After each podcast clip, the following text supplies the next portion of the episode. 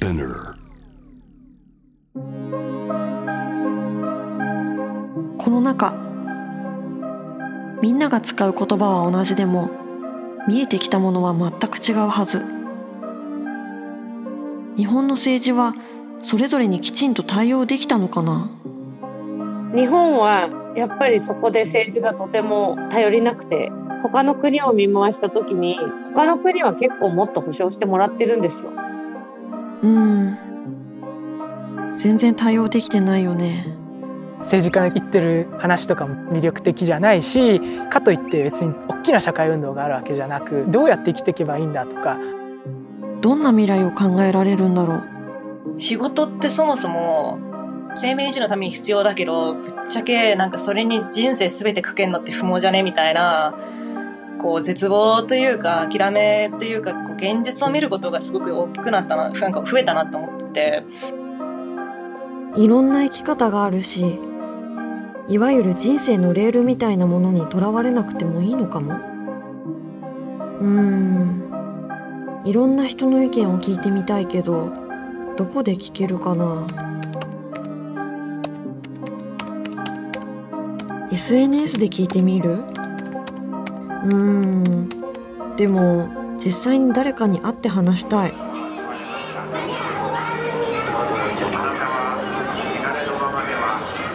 やっぱり街にも居場所がないしふらっと政治の話ができるような場所ってないの？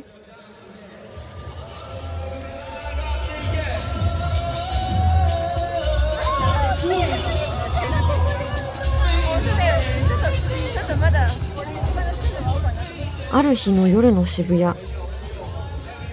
どこかから低音のリズムが爆音で聞こえてくる。お祭りみたい。でもみんなが手にしてるのはプラカード。あこれデモだ。主催の方に話を聞いてみた。篠田ミルと申します。音楽家をしております。でプロテストレイブとかデモもちょこちょこしたり活動しております。プロテストレイブって名前のデモなんだね。みんな踊ったりおしゃべりしながら歩いてるけどレイブって何？えーっと90年代前後にみんなこうクラブの中じゃないとこでパーティーをやったら楽しいんじゃないかっていうことに気づき出して使ってない倉庫とかに忍び込んでそこにサウンドシステムを組んじゃってパーティーをやろうとか牧場とかに行って牧場主に交渉してここ使わせてくださいとか言ってなんかそういう感じで、えーっとクラブじゃない箱の中じゃない場所でパーティー DJ 中心のダンスミュージック中心のパーティーをやっていこうみたいなこう流れがあって、まあ、それがこうはいレイブっていうものはそれです。レイブではどんな音楽がかかってるの？ずっと踊り続けて陶酔できるものとにかく反復されるビートがずっとなっていてほぼ歌はなくててかまあレイブと呼ばれるものでかかってるのは基本的にえーっとなんだろうクラブミュージックダンスミュージックと呼ばれるもので本当テクノとかハウスとか。ああなるほど。レイブについては理解しました。でもどうしてレイブとデモが結びついたの？日本の中に生きていると揉めちゃったりする話はするなとか自分の意見は主張しちゃダメとかそういうことは多いと思うんですけどでも本当はこれは違うと思ったら言わなきゃいけないし問題があることがあれば問題があるって言えるような社会じゃなきゃいけないはず。っていうのと日本の中におけるダンスも同じようなことを。例えば昔サカナクションか何かのビデオが出た時にそこで後ろでこう好きに踊っている方が映っているのにそれに対してこう踊り方がキモいとか 何なんだみたいな コメントがついちゃうとか本当は音楽に合わせて踊ることって別にこう決まってることはないし別に自由に自分の思うように感じたままに体を動かしていいはずなのにまあだからそうやって自分の体を自分の好きなように動かすっていうことが実はこの社会で抑圧されてるんじゃないかなっていう気がしていて、まあ、それはもしかしたら日本の義務教育とかの中でやる運動会の踊りとかみんなでこう振り付けを合わせて踊るじゃないですかとかこう なんだろう前に習え気をつけみたいなことからもつながってるのかもしれないんですけど誰かに合わせたりこう社会の中で内面化されてしまったものをこうそういうネジを取り外すためにじゃあ路上で好きに踊ってくださいっていうことなんです。なるほど。ところでこれは何に対するデモ？一番最初は表現の不自由点問題があった時で交付されるって分かっていた補助金がその内容が反日だってこういわゆるネトウヨの方たちが、えー、と騒いでじゃあ補助金なしになりましたみたいなことがあってそれに対してこうみんな怒っていることがあって幸いその表現の不自由の時は反対の声もすごく多く上がって割とパッとデモをされていた方とかもいてまあじゃあもうちょっと包括的に、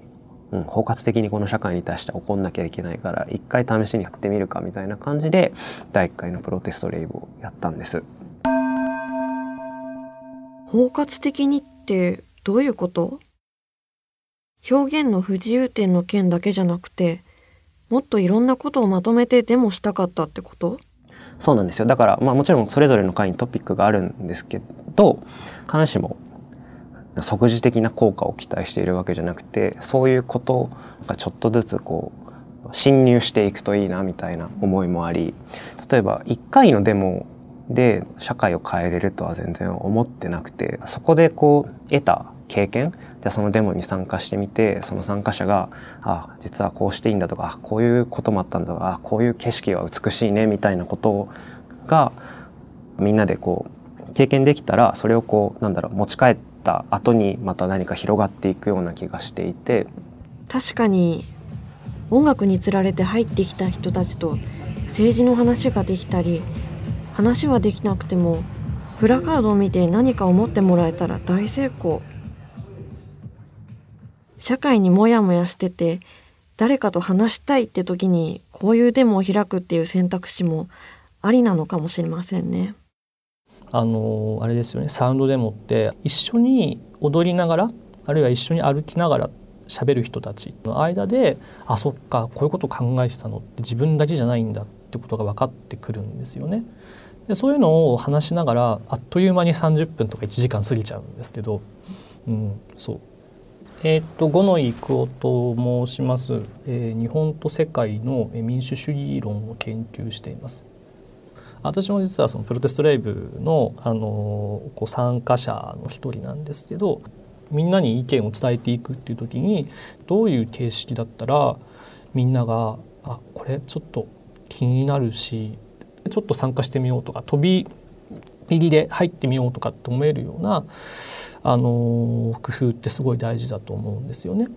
うん、だからそういうふうな意味ではやっぱりあの今我々が好きな音楽とかパフォーマンスとかっていうものをあの入れていきながらあの声を上げていくっていうことはもう全然なんか普通のことだと思うし本当に音楽を動かしたいと思ったらやっぱりムーブメントは作っていかなきゃいけないし巻き込まなきゃいけないし何よりもやってるうちらが楽しくなかったらやっぱり他の人もついてきてくれないと思うんですよね。インパクトありますもんね。そしてあの楽しいじゃないですか参加すること自体がね。山添拓君。日本共産党の山添拓です。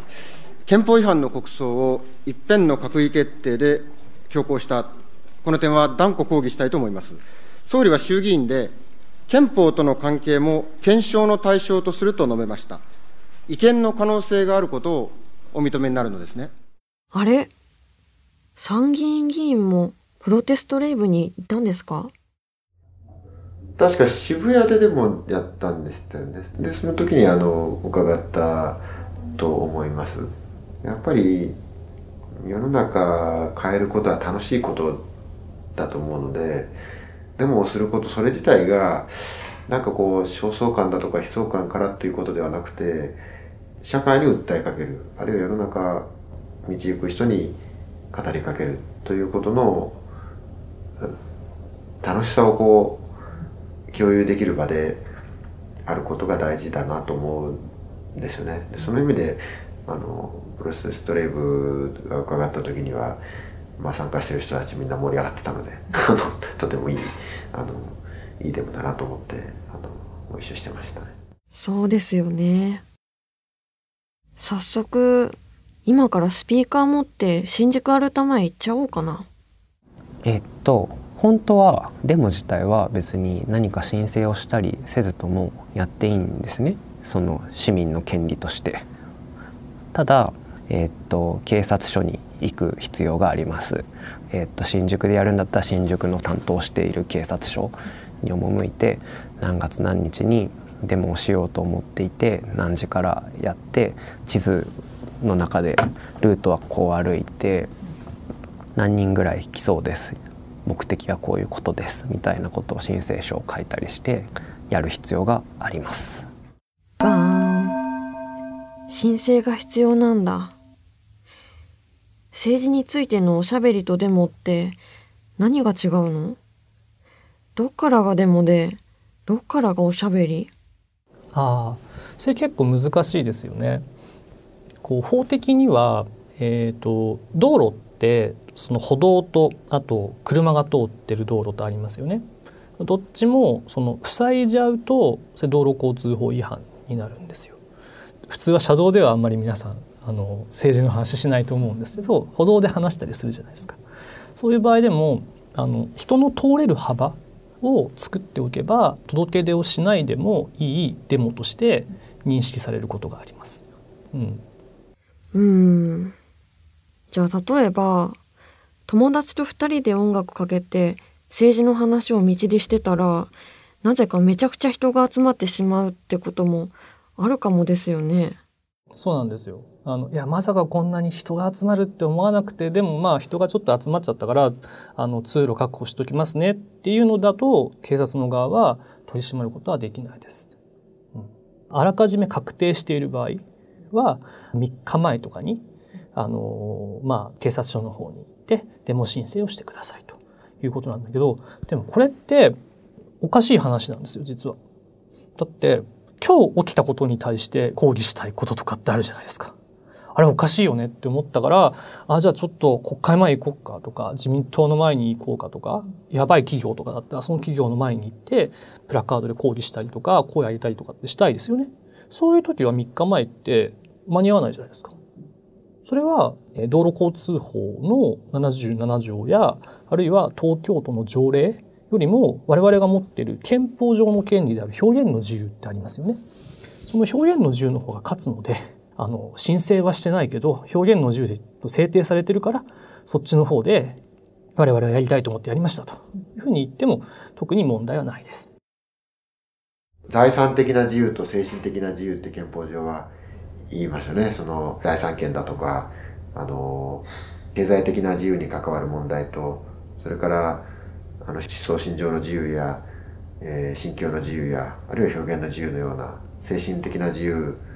と比べれば、やっぱり精神的な自由の方が、あの、壊された時の取り返しのつかなさ、え民主主義社会で一旦それが壊された場合に回復するためには相当な労力がかかるという意味で精神的自由とりわけその中でも民主主義社会であの根幹をなすような表現の自由についてはその制限は慎重でなければならないっていうのはこれはもう言うまでもない話だと思いますのでですからそれをこうどう、えー保障していくのかそうなんですよ。憲法21条の表現の自由ってすごく強い、一番強い法律なんです。なるほど。でも、プロテストレイブは車道を塞いでやるから、公道で車を走らせて 音を出すっていう面倒くさいことをしているので解散と集合の場所を指定しなきゃいけなくて100人とか200人の人が来るじゃないですか。でそれをこう路上で解散させられると警察も困るじゃないですか。なんかある程度広場みたいなとこで集合して広場みたいなところで解散しますみたいなことを届け出なきゃいけないんですけどその集合解散できる広場っていうのが年々減ってきててそれが結構ネックになってるデモをやる上でハードルになってるっていうのは実情としてありますね。その公園じゃないけどスタート地点あるいはゴール地点として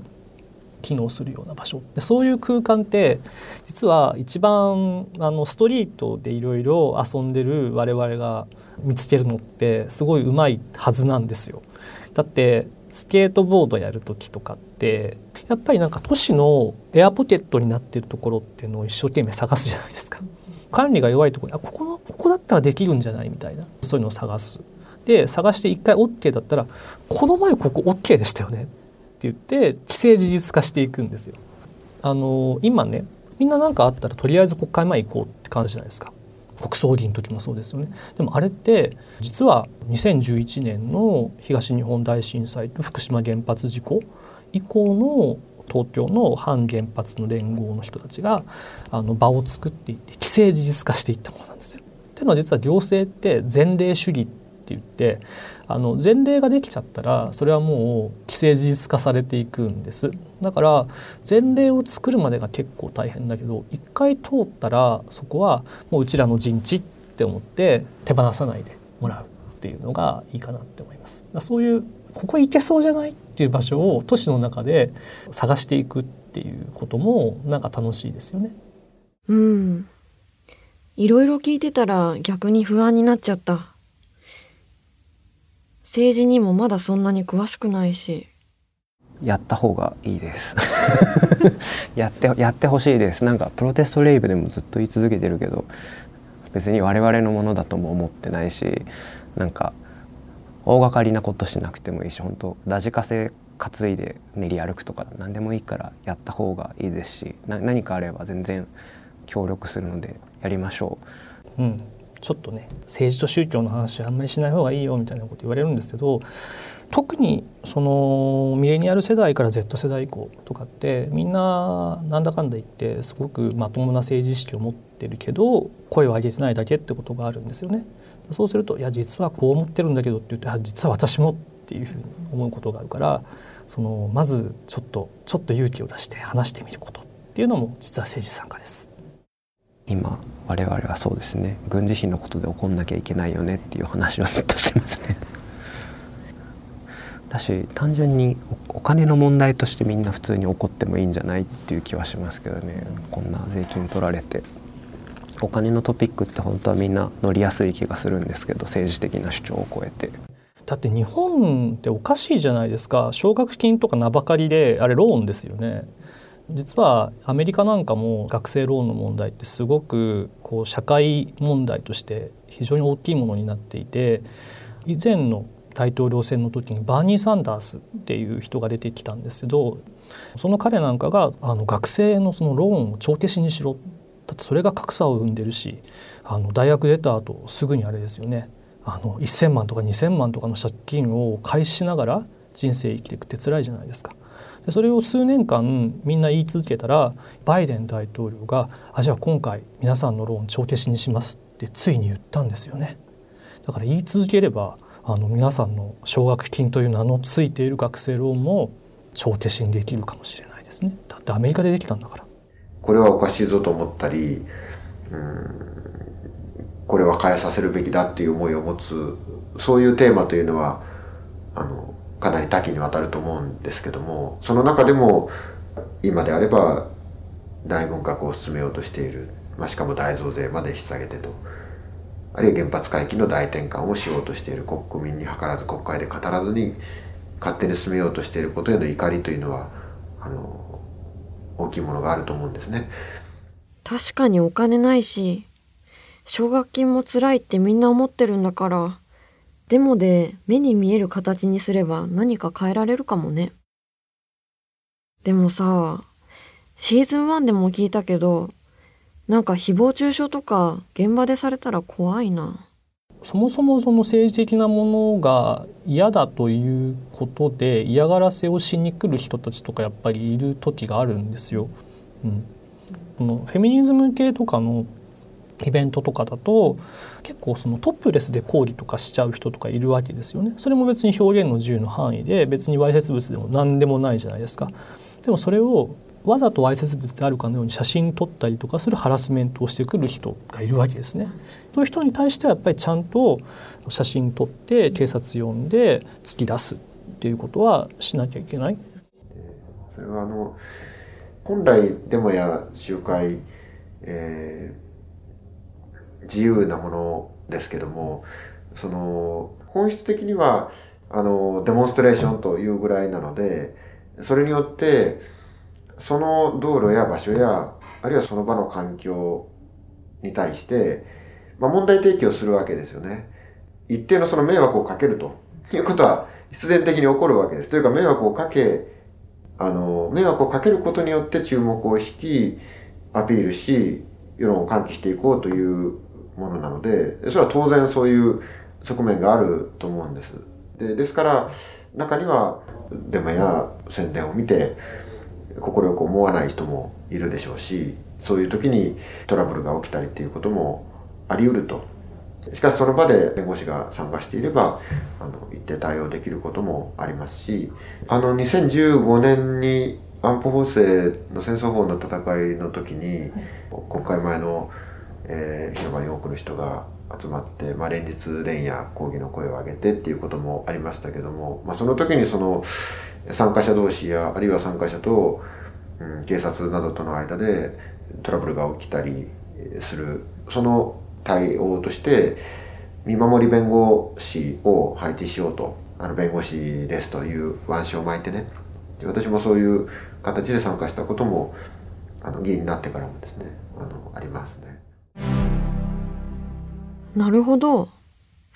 弁護士さんにも協力してもらえばいいのか。警備の警察も頼りつつ。ところで山添議員こういうデモって霞が関に本当にインパクトを与えられるんですか？政治の中身は国会でいやあるいは霞が関で勝手に決まってるのかというと決してそうではないと思うんですね。で世論を作ること自体が直接的ではないですけれどもしかしあの確実に政治を動かす力になると思います。あの個々人がこうそれぞれ広げていくっていうこともが大事ですけれども同時にその運動としてやっていくと。でそれでこそね政治はやっぱり変わっていくんだと思うんですね。一人の政治家に対して陳情に行くと。でそれで変わるのかっていうといやもちろんその政治家を変えることは大事だと思うんですけどもあの大きな問題で言えばやっぱりあの敵基地攻撃能力を持っていくとかあるいは原発の新増設を進めていくとかいうことはその一人のある一人の政治家だけの決断で決めてるというよりはアメリカの求めに応じてやっていたりあるいは経済界の要求があってやっていたりということがあると思うんですね。ですからそういうあの歪みを正していくためにはぱり世論全体が大きく変わっていくことが必要でそして世論が変わっていくと一人でに動いていく人も増えていくと思うんですね。あの一人でにってわけじゃないですがあの必然的に。そういう意味でそのあのデモをやったりさまざまに取り組んで世論の広がりを作ること自体があの議員を変えると。そういう効果を持つことはあの明らかだと思いますので。特にまあ今年はぱり戦争する国づくりを兵力の上でも具体的に備えていこうというそういう危険な大転換を行おうとしている時ですので多くの人に届くような言葉とムーブメントが必要だなと思いますね。軍事に充てるための、え、コスト社会的なコストをもっと減らすことができればもっと世の中豊かにできるとこたくさんあると思いますしやるべきこともっといっぱいあるじゃないですか。ね 本当はね。気候危機どうするかとかジェンダー平等どうするかとか。やるべきこといっぱいあるわけで。そういう方向にもっと政治が目を向けるあの主眼を置くように転換させることができればこれはかなりあの希望を見えるんじゃないかな政治を変える展望が見えてくればすごく楽しい話だと思うんですよね。まあだからこそねこう取り組むぐらいは楽しくやらないとね。と思いますね。レイジシーズン2モールじゃなくて広場を。感想メッセージは概要欄のリンクからお送りください。ボイスメッセージも募集中。レイジは Apple Podcast、Spotify など主要なリスニングサービスでお聞きいただけます。フォローボタンからフォローをお忘れなく。次回のテーマはオフラインがテーマですお楽しみに